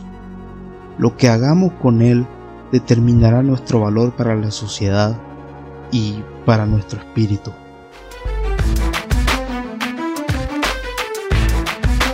Aquí estamos, México. Esperamos tus comentarios a nuestro WhatsApp 56 294 1459. 56 294 1459. No bajes la guardia.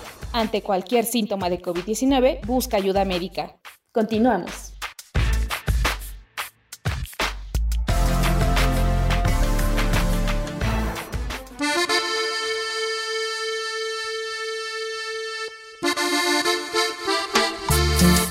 ¿Ya me escuchan o no? No. Ya. Uy, ya. No, no, no. ¿Cómo ¿Cómo estás? están? ¿Cómo están? Estás comiendo, Bien, ¿verdad? bien. Es que como no me escuchaban, dije, ah, pues como.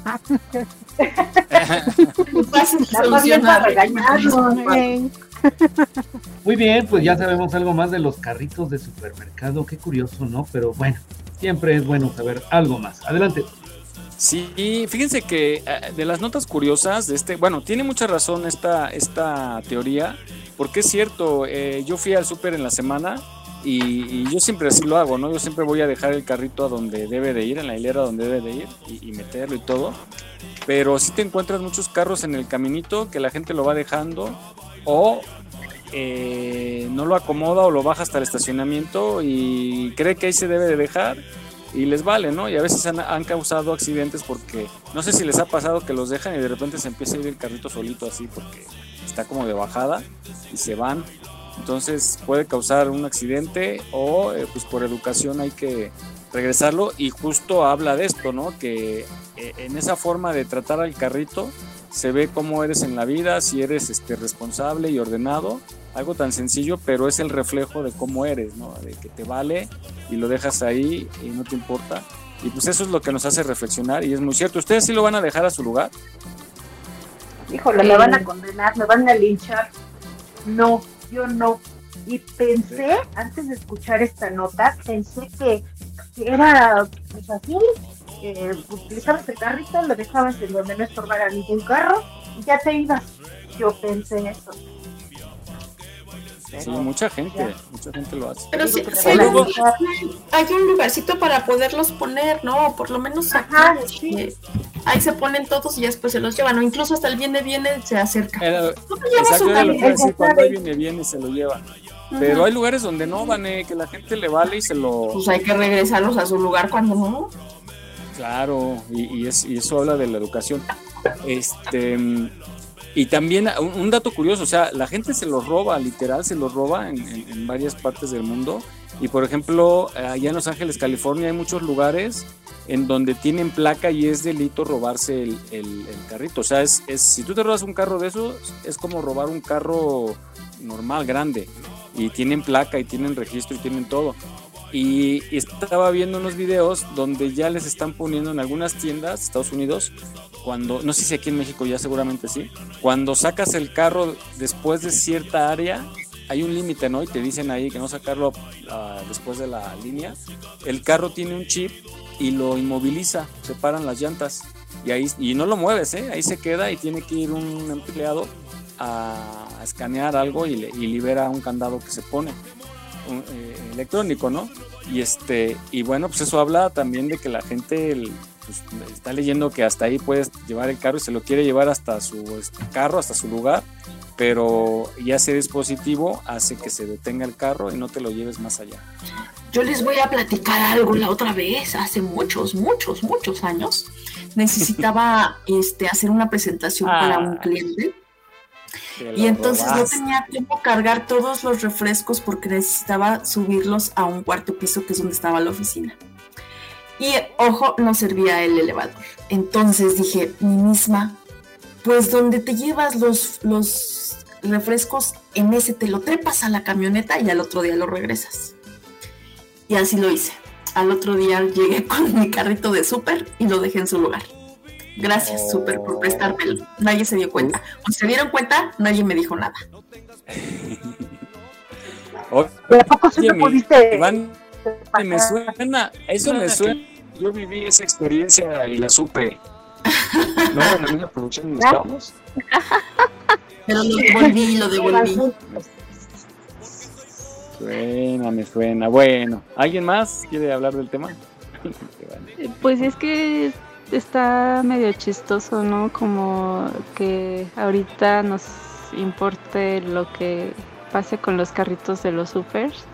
Pero la verdad es que Sí, yo llego a pues a ponerlos, pero están los eh, cerillitos eh, de, de Soriana. Y entonces, este, ¿no? Te dicen que mejor ellos la acomodan y, o sea, ¿no? Y pues dices, ah, bueno, ok, está bien.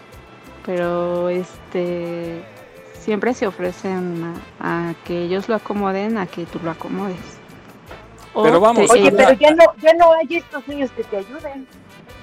Ya crecieron, pero- ahora son viejitos.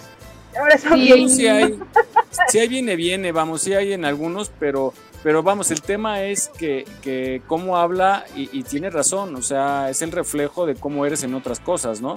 Pero también, o sea, yo sí le doy importancia porque habla de la deshonestidad de la gente que se roba y, por ejemplo, estaba leyendo unos datos que eh, llevan, eh, en lo que va del año, se han robado más de 800 carritos aquí en México de los centros comerciales. Entonces, habla de algo muy grave y es la deshonestidad de la gente, ¿no? O sea, ese carrito Vane no vas a pertenece- estar hablando, ¿eh? Oigan, sí, a mí me pasó. A mí me pasó en, en junio, en julio, y me iban a robar mi carro, de hecho. Lo, en el centro comercial de aquí de me- a un ladito de Plaza Oriente, no me acuerdo cómo se llama, pero está junto con Pero Pedro. qué carro, ¿Tu carro vehicular inversa. o tu carro de súper. No, no, no, mi carrito vehicular. De súper nunca No. me ando. Eso lo tienen que pagar antes de Sí me lo han sacarlo. robado a mí. Oye, no, la gente gandalla, ¿no? La gente gandalla que, que sí te arrebata el carro, o sea, que no hay carritos casi y tú le echas lo que sea para apartarlo, ¿no? Y lo llevas ahí, de repente hay Ajá. gente gandalla que quita las cosas y te agarra tu Que carro. hasta te quitas tus cosas, ajá, sí, sí, sí, Ajá. te presta para Qué gente de veras. Qué gente de lo más peor. De veras.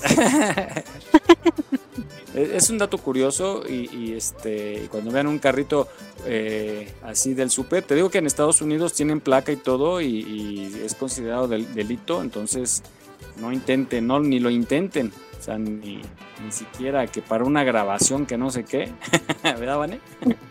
Entonces, más es vale, que el no. show debe de continuar. Sí, pero no. Que, bueno, yo, yo sí veo mucha gente en la calle por acá que lleva sus chácharas en un carrito de súper. Pero bueno, ustedes no lo hagan, muchachas, por favor. Vámonos, este, pues con otro tema, vámonos con más aquí en Aquí estamos México. Oiga, y felicitaciones a la gente que cumple años también. ¿No quieren mandar saludos? ¿No tienen a alguien a quien mandarle? Eh, no, pero sí tengo a mi hermana que se llama Rosario. Ay, pues felicidades. Sí, Sí, son- sí, es hoy, ¿verdad, Jesús? Nos Es hoy, hoy, hoy es Santa Rosario. Ay, También a Chayito de Al Extremo, mi compañerita de Al Extremo, ahí en Azteca, también felicidades. Muy enojona, pero pues bueno, felicidades. Rosario. Felicidades a todas, felicidades a todas las mascotas que, que fue el aniversario de San Francisco de Asís ya ven que, que Ah, que es cierto. Cuando, Ah, claro. cuando las mascotas. Muy bien. Bueno, pues ahí está. Vámonos a, a un tema de estos de cuento, de leyenda, y se trata, pues ya saben, bueno, los que estamos más grandes, en aquel entonces en Rusia, ¿no, Jesús? Que había, se hablaba de la KGB, de los espías, y se hablaba, eh, lo hemos visto en algunas películas, se hablaba de la famosa píldora del suicidio, y era una píldora de cianuro que se tenía que tomar como en última instancia por si los capturaban. Para no decir nada, tenían la instrucción de tomar esa píldora y prácticamente suicidarse y no revelar los secretos. Sí existe y vamos a escuchar con esta nota de qué se trata. Y ahorita de regreso les cuento algo que yo vi en la televisión. Muy bien, vamos a escuchar. Adelante. ¿Qué es la píldora del suicidio? La píldora del suicidio es una cápsula que contiene cianuro de potasio, el cual está envuelto en una pequeña ampolleta de cristal. Esta a su vez se encuentra recubierta por una especie de hule color café. Hecho de esta forma para evitar que se rompa accidentalmente, este peculiar invento fue utilizado en gran medida por los espías, quienes lo ingerían al verse descubiertos, para así evitar una muerte dolorosa o intensas torturas. Su forma de uso es simple, ya que para accionarlo solo debes de romperla entre los dientes. El cianuro de potasio inmediatamente creará una enzima que bloqueará la capacidad para respirar de la célula. El organismo al detectar la falta de oxígeno empieza a estimular la glucólisis anaeróbica, la cual trae como resultado el ácido pirúvico, y este al no poder ser metabolizado a través de la respiración celular, se termina convirtiendo en ácido láctico. El ácido láctico al aumentar ejerce una depresión en el sistema nervioso, causando un paro respiratorio. El cianuro de potasio en los lugares donde va a causar más daños va a ser en el corazón y en el cerebro, ya que estos órganos utilizan más oxígeno que el resto. Los síntomas que llegaríamos a percibir nosotros serían las convulsiones para dar paso a la parálisis respiratoria y luego el cuerpo entraría en coma y moriría. Y pensar que todo eso ocurre en tan solo segundos. Aquí estamos, México. Esperamos tus comentarios a nuestro WhatsApp 56 294 1459. 56 294 1459. No bajes la guardia. Ante cualquier síntoma de COVID-19, busca ayuda médica. Continuamos.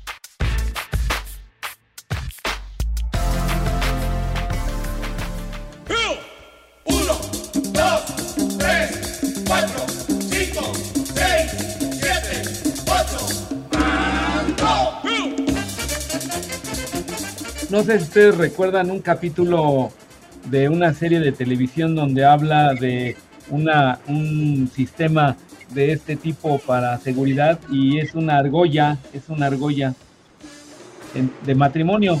Entonces dice el superagente 86, no, si yo me la quito, mi esposa me mata. Oh.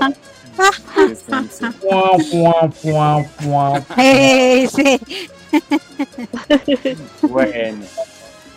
Este, pues ahí está, ahí está la información acerca de esta píldora, pero vamos ahora a, para que vean que si era real, hay un caso de una persona que fue acusada de crímenes de guerra allá en la Sí. antigua Yugoslavia, en esos crímenes se cometieron allá, entonces fue juzgado y en pleno juicio se tomó la pastilla, se envenenó, bueno, tomó veneno más bien y, y decidió quitarse la vida en pleno juicio. Él decía que era inocente y decidió esta determinación a última hora y fue incluso grabado por las cámaras. Vamos a escuchar la narración de esta nota.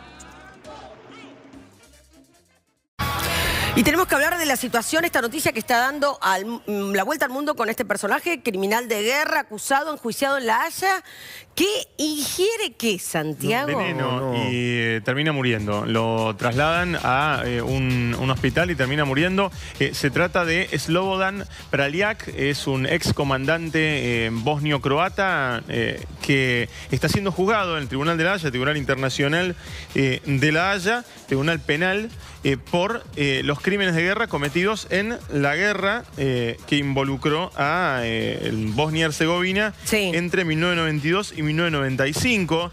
Eh, en esta guerra, además del conflicto entre Bosnia, entre eh, Croacia, eh, también hubo eh, una limpieza étnica, ¿no? lo que ellos llamaban limpieza étnica, eh, crímenes de guerra contra musulmanes, expulsión de musulmanes, eh, asesinatos. El- de todos esos cargos se estaba eh, acusando de la persecución, expulsión, asesinatos de población musulmana a este hombre, a, a este criminal de guerra, Slobodan Praljak.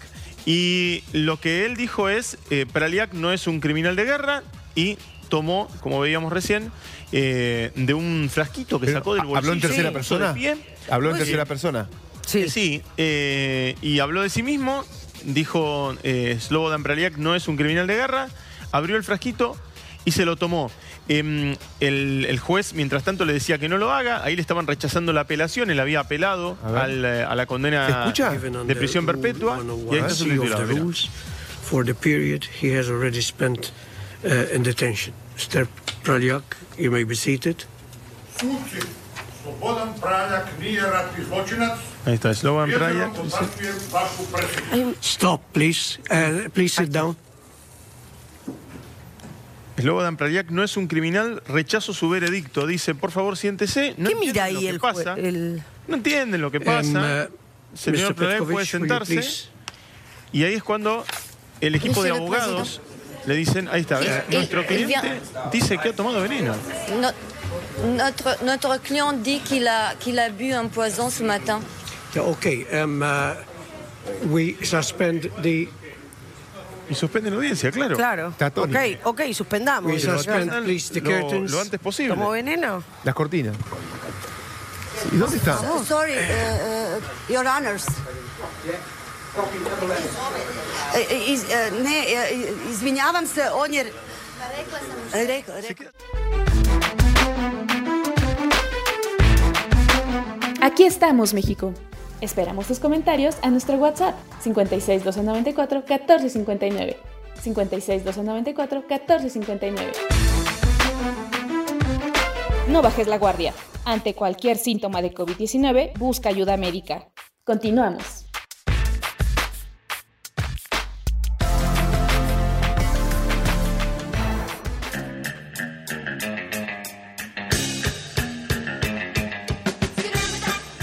No, pues realmente crítico e impactante llegar a esto. Pues fue su decisión. Adelante, Miguel.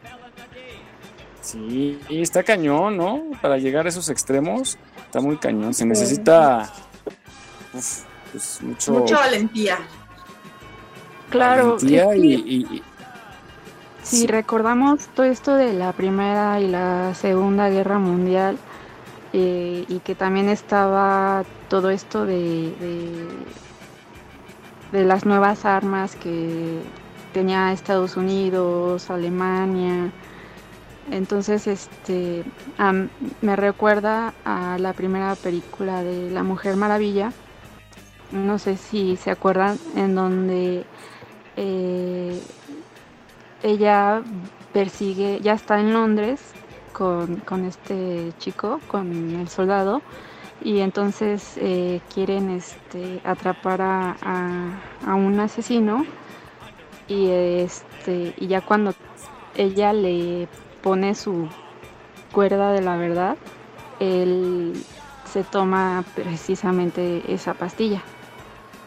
Y entonces ya no ya no saca o sea ya no pueden este pues sí tal cual sacar la información no pero incluso hasta también este los norteamericanos también llevaban ese tipo de, de medic- como medicamento por decirlo así en caso de que fueran este capturados y pues torturados para decir ciertas cosas no también lo Ay. vemos en la película de eh, Bastardos sin Gloria, en el que pues eh, los alemanes eh, preferían tomarse esa píldora a encontrarse con uno de, de ellos, ¿no?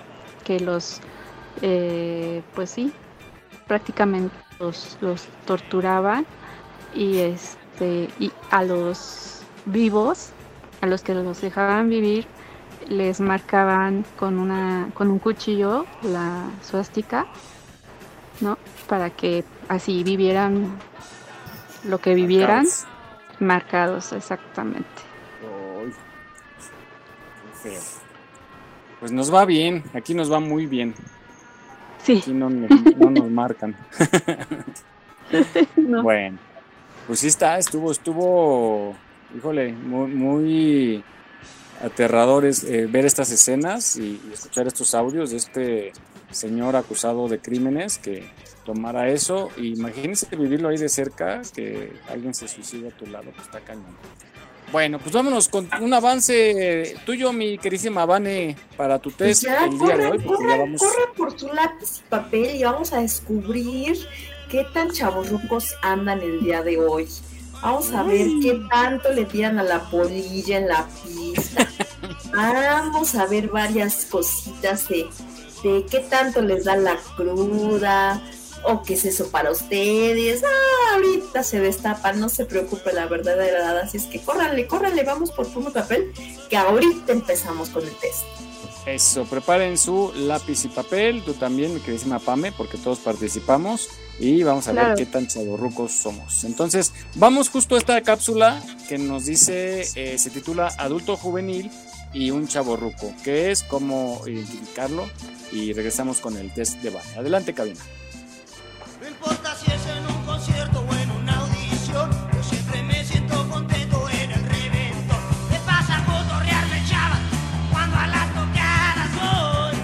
Probablemente conoces a uno o dos de esos adultos curiosos que se quieren quedar en los años maravillosos. El día de hoy vamos a hablar de los chavos rucos. Tú muy probablemente tienes amigos o amigas así y no los has podido catalogar. Estoy hablando de mujeres y hombres que son adultos, pero no pueden dejar de creerse chavos. Están en esa incómoda frontera en la que la sociedad los cataloga con un nuevo término, los chavos rucos. De esos adultos curiosos que se quieren quedar en los años maravillosos aunque la madurez les dicte lo contrario. De esos que prefieren juntarse con los chavos porque consideran que los de su edad ya están muy viejitos. Sufren del síndrome de Peter Pan se visten como se vestían en la adolescencia y aunque ya no aguantan los mismos trotes ni las mismas desveladas de aquellas épocas, buscan convencerse a sí mismos de que los años les hacen lo que el viento a Juárez. Si te has topado en fiestas o reuniones, aquellos que en vez de estar disfrutando con la gente de su edad, traen la espinita, el gusanito alborotado por andar con los chavos y creerse uno más de ellos, el día de hoy te quiero compartir tres características para identificar si entre tus conocidos existe algún chavo ruco. Punto número uno. Vive en un estado perpetuo de negación niega su madurez y sobre todo niega ser un chavo ruco. Si tú quieres detectar a uno de estos, simplemente pregúntale cuántos años tiene y te va a contestar, pues ¿qué pasó? ¿Cuántos me calculas? Chavo ruco absoluto. No le gusta que por ningún motivo le llamen señor, ni siquiera por su nombre. Prefiere un nombre más chavo ruco. No, no, no, no me digas Arturo, no, llámame Artur. Punto número 2 cree que las cosas no han cambiado desde su época de oro. El chaborruco es uno de esos señores que llega con su hijo y sus amigos y les dice, ¡qué rock chavos! ¿A poco ya se van a poner bien jarras? Piensa que los jóvenes siempre que salen es a tomar, porque probablemente así le tocó. Es víctima de su pasado. Es de esos que en las fiestas bailan todos los géneros de música, eso sí, con el mismo paso pero así son felices y eso es lo más importante. Punto número 3. Creen que pueden engañar al tiempo. El chaburruco no se pone a cuentas con su edad. Es el que ve a una mujer mucho más joven todavía y no perdona. Le echa los perros. El chaburruco en el fondo cree que las trae a todas muertas y, y bueno, es su estilo. Probablemente las trae muertas, pero de la pena. Si quieres identificar a un chaborruco fácilmente, búscalo en Facebook, busca la foto donde salen todos los señores formales. Él será el único que sale haciendo una señal de rock. Es de los que traduce los nombres de la música que escuchaba. De esos que dicen, no, yo tenía todos los éxitos de los escarabajos. ¿De los qué? Ah, de los Beatles, sí. Si tú conoces gente que no vive su madurez, que no disfruta de sus años y quiere aparentar muchos menos, recuérdale que la edad no es más que un número, que hay que disfrutarlo. Vive tus etapas al máximo y recuerda que más importante que creerse joven es saberse pleno.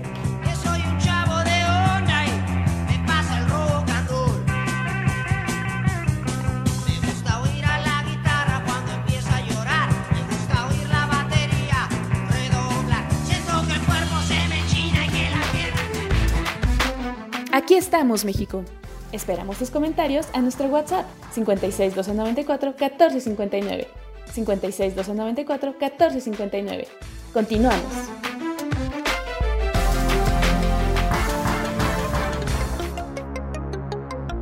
Yo te voy a decir una cosa. Viejo el viento y aún sopla. Mi edad es un misterio, pero parezco de 20. Compro ropa chida para estar en el ambiente. Uso tenis de colores y me pongo lentes. Y también me porto buena onda con la gente. Me siento muy joven, hago ejercicio. Sé que estoy en forma, por eso no tengo vicio. Los chavos me ven y dicen: Soy un chavo ruco, ese es mi hashtag.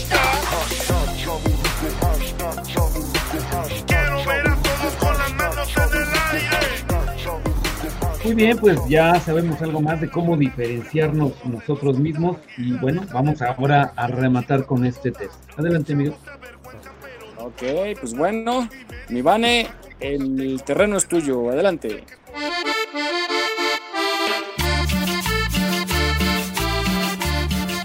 La uno, la uno. La uno, la uno. Bien, bien, pues vamos a ver, ahí les va. Vamos a empezar, ya saben, A, B o C y al final van haciendo su conteo, ¿ok? Sí. Ok. Sí, profesor. Muy profesor, estamos listos, muy bien. La primera pregunta. Cuando te vas de fiesta te da cruda. Ay, a ver, a ver. Cruda. ¿Qué es eso? B.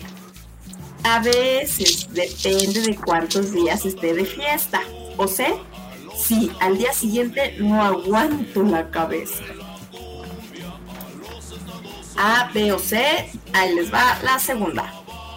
Cuando te duele algo, ¿qué es? A. Casi nunca me duele nada a menos de que esté enfermo. B. Las coyunturas y todavía no sé ni por qué. La rodilla y me avisa cuando va a llover. Sí, esa risa. A mí es el brazo. Es el brazo. Los, los delata, los delata. Siguiente. ¿Qué prefieres? ¿Una buena comida o un buen chupe? A. Me da igual mientras tenga que comer y tomar. Me doy por bien servido. B. Obvio la comida, pancita llena, corazón contento. O C. El chupe, tomar barato cuesta una cruda. A ver, a ver, a ver. Incluyendo las botellitas con gas que se ponen hasta las manitas, ¿eh, Mike? Ah, caray. Siguiente. Cuando tienes un ataque de risa, tú, A. No pasa nada, tengo muy buen control de esfínteres. B. Oye, para no hacerme pipí. O C. Le corro al baño porque si no, me orino. Este, ¿Me puedes repetir la pregunta? Nos faltaba alguna. ¿En serio? ¿Es en serio? Que me distraje tantito. Aguántame porque tú crees. Ahí le cortas, Mike, porque al regresarme se salió. Cuando tienes un ataque de risa, te anda mucho en el baño. La A, la B era este, me aprietas, me aprietas. Y la C es corres al baño porque si no sí te haces. Sí. Ahí está. Oye, ¿quién Cuando está tienes un ataque de risa, tú A, no pasa nada, tengo muy buen control de esfínteres. B, aprieto para no hacerme pipí. O C, le corro al baño porque si no me orino.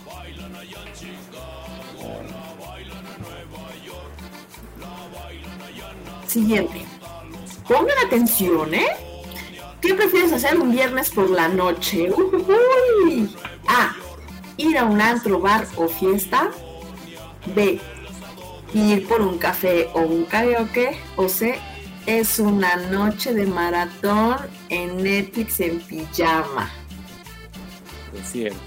A, B o C. 6. Después de comer tú siempre... Estoy satisfecho, tengo muy buena digestión. B. No puedo comer cualquier cosa por aquello de la colitis o gastritis. O C. Todo me inflama y me dan gases. 7. Antes de dormir piensas en... Ay, el amor de tu vida. Ah, yo sí, yo B. sí. B. ¿Qué ropa te vas a poner mañana? O C. En las deudas. Ay, mamita. Ay. Ya, ya, ya no sé cuál. Ah, ¿verdad? Y la última. ¿Con qué frecuencia ves a tus amigos? A. Una vez a la semana. B. Eventualmente, pues todos trabajamos. O C. No conozco ni a sus hijos. Híjole, ¿cuántas son? ¿Falta una? Ocho. Ocho. ¿Ya acabamos, no? Yo tengo Sí, lo mismo en A y en B. ¿Cuál sería? ¿Cuál le damos mayoría? Cuatro y cuatro. Mm, Elemento de no. Rosy tiene 6B. 6B. Yo 4B. No les creo, ¿eh? Yo, yo 3A, 2C y 2B. Digo 3B. 3A, 3B y 2C. O sea, empaté en A y B. Yo tengo 5B. Che, Vane. No les creo nada. 4B, 4B. Ahí les va. Para quienes tuvieron mayoría de A, están en yo. cero. Eh, no manches, oh, mientes con todos los dientes. Ya ni Estás tienes. en ceros, en ceros de ni Estás en tu jugo. Disfrutas de la plena juventud. Le entras a todo sin consecuencias graves, ¿eh? ¿Qué hubo? Cera. ¿Qué hubo? Échamela. No te creo. B. Mayoría de B, o sea, hace todos. Tienen un término medio. Apenas pruebas las mieles de ser un chaborruco, pero la rodilla ya te empieza a tronar. Pasan momentos en los que tus seres queridos, ya sea familiar, amigos o esa persona especial, y atesora esos momentos maravillosos. Ese es Jesús. Y para mis queridísimos mentirosos que tuvieron mayoría de C, todos estoy segurita, pero lo quieren ahí camuflajear, tienen un máximo tope de chaborrucos. Eres tan chaborruco que cuando vas al Oxxo, el de la caja te dice, señor, doñita, don, y te habla de usted. Y si eres, y si crees que ya se te fue el tren, sea un chaborruco orgulloso y a pesar de las complicaciones que puedan llegar a suceder, afronta la vida de la mejor manera. Y a todos los voy a poner en el C por mentirosos, mis chavorrucos. Y ya hasta, ya huelen la lluvia, no manchen, ya hasta saben cuándo va a llover. Pinochos. Ya Bueno, saben cuándo va a llover. Eso fue sí, de, bien. de señora, sí es como un, un balazo al corazón. ¿Verdad? Cuando ¿Verdad los que niños sí? Sí, Sí, los niños de. Sí. Señora, ¿me pasa mi pelota? Sí, es así, ¿qué? Luego, ¿por ¿Qué qué no se pierden? tengo? Pero cuando le digan, ay madrecita, pásele, le ayudo a cruzar la calle. No. Ándele. Bueno, pues gracias, mi Vane. Hoy sí me fue bien, me fue muy bien. Esperemos que en casita les haya ido igual de bien como a mí. Mis compañeros sí no les fue bien. bueno, pues regresamos. Aguántame Sí. Fíjense que, que yo le digo a Germán, que el otro día estábamos platicando. Germán, tu marido. Ajá, Germán, mi marido. Dijo, es No, me pues es que la gente no sabe quién es Germán. Ah, ok. Germán, ¿Qué tal si es el marido. otro? Dice, ahorita voy con el otro, espérense. Es que ya se practica el poliamor. Y, y no, tampoco, ¿eh? No, no, no, no, no. Ahí sí no. Y le me dice Germán, es que estoy, estoy muy viejo. Y le digo, mira, eh, piensas y ves todas las cosas a futuro como una persona de 80. Le digo, tus achaques son de 75 y tienes de edad 58. Ahora nos vamos con el papá de mis hijos. Ese es un chavito, creo que mis hijos son más, más maduros que él. En todo sentido. En todo sentido. El día que nos fuimos de vacaciones, bueno, él quería andar en antros, quería andar tome tome, súper aventado en todo, y mis hijos más recatados que él. Ese sí es un chaborruco completamente. Bueno, ya vete, Vane, y nos vemos algún día. Gracias por pues. Pórtense mal. Vamos a ver quién nos depara el siguiente, el siguiente sábado. Perfecto, gracias. Yo no soy, yo no soy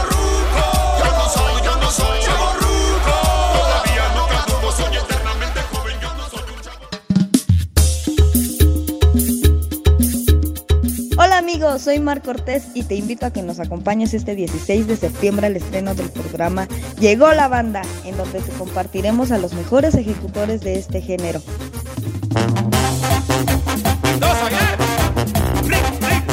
Te esperamos a las 4.30 de la tarde por www.radioyus.com. ¡Venga! Acábame de matar, pa' que me dejas herido.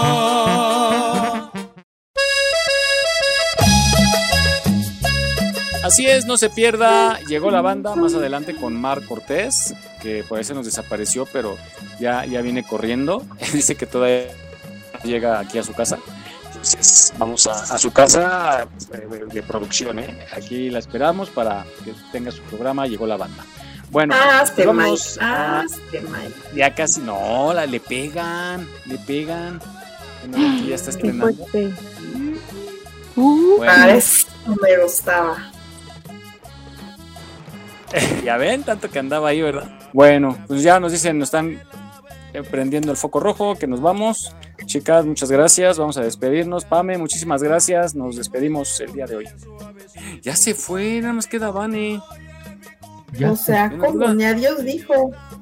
¿Tú la sacaste, Jesús? No. Ya nada más que no está ni Fabi. Ya. ¿Qué pedo? Más quedamos. Bueno, nos vamos, Vane. Antes de que se salga, Vane, que se, que se despida. Ya me voy. Adiós. Bye, bye.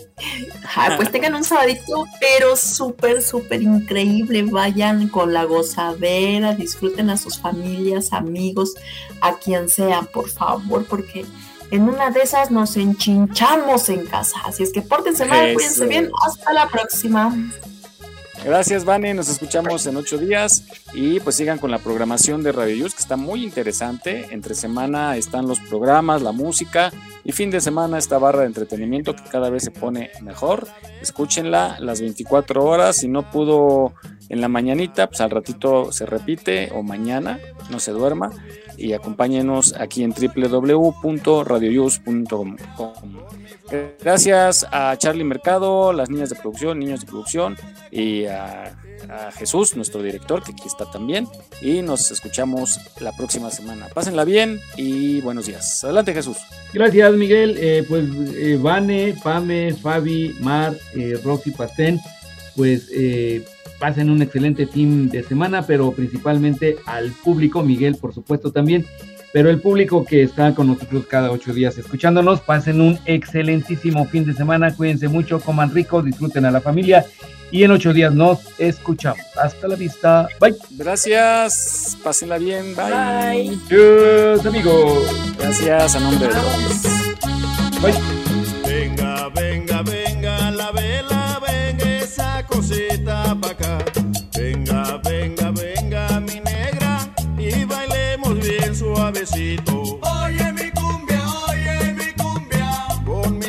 Mi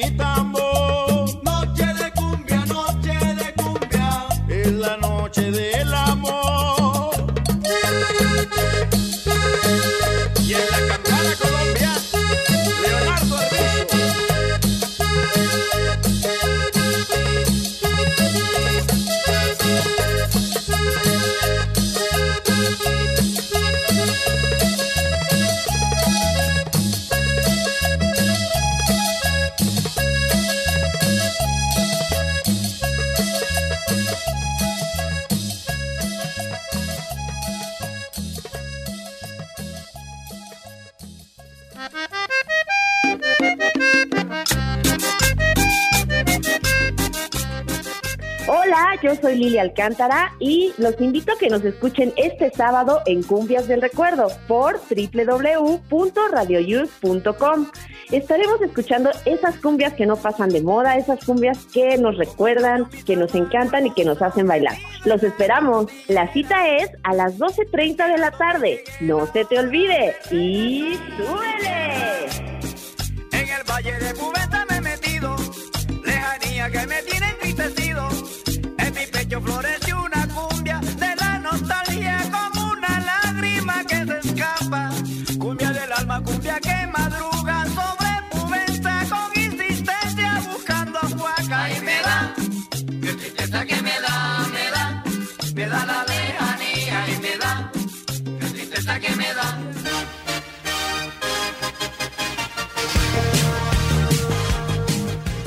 soy Jacqueline Saavedra y te invito a escuchar las inolvidables de Luis Miguel por Radio Youth México todos los sábados a las tres y media de la tarde.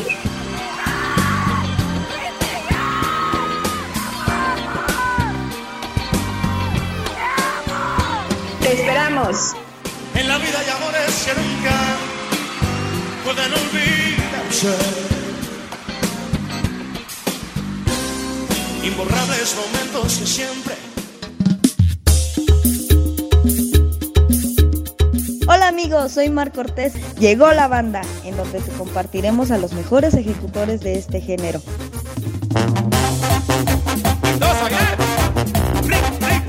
Te esperamos a las 4.30 de la tarde por www.radioyus.com. ¡Venga!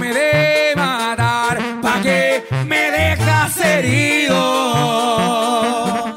Llevas en la boca tuya. Hola, hola, soy María y te invito a que este sábado nos acompañes en el programa Consentimiento de Alejandro Fernández. Te espero a las 5.30 de la tarde por www.radioyus.com.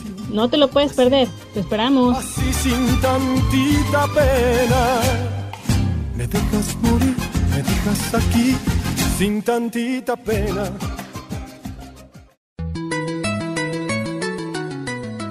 Estás escuchando Radio Yus, transmitiendo desde la Ciudad de México a través de www.radioyus.com.